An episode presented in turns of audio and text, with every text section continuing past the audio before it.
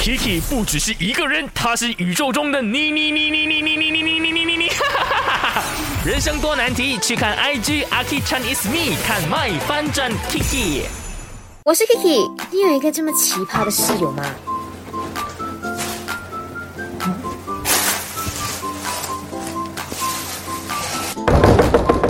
先生，请问这个是你的吗？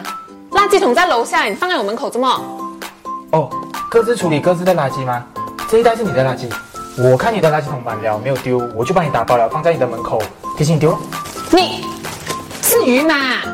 我劝你也是少追一点剧，少吃一点零食，多看一点新闻，看一下世界啊，社会发生什么事情，不要当一个宅女。你很奇怪啊，人家要做什么管你什么事？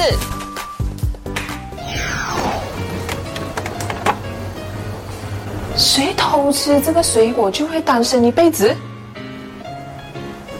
谁喝了就会暴动一整年？这是我的哇，这也太毒了吧！放下我的饮料和水果，你这个小偷！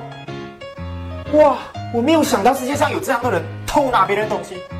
哼，小偷！你有没有遇过呢？像片中这种这么奇葩的室友呢？就是可能会在呃自己的东西上面 label 啦，甚至诅咒别人呢？这个 idea 绝对是我以前在念大学的时候，OK，我们是那种很多人住在同一个女生宿舍的嘛，然后就大家共享一个冰箱，你把买的食材啊、你的饮料啊，或者是你的甜品啊等等的都放在里头，但是哦，当你要去吃的时候，发现哦给人家拿走了，所以大家就开启了这种写下自己的名字，然后诅咒他人的文字这样子。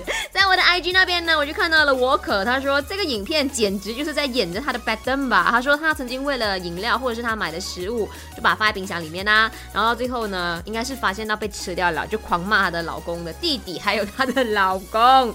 哎，这样子好美。好，你可以来跟我分享哦，你有没有遇过哪一些很奇葩的 housemate roommate 的？现在你听到我重播吗？对不对？去我的 IG 直接在 reels 那边留言吧。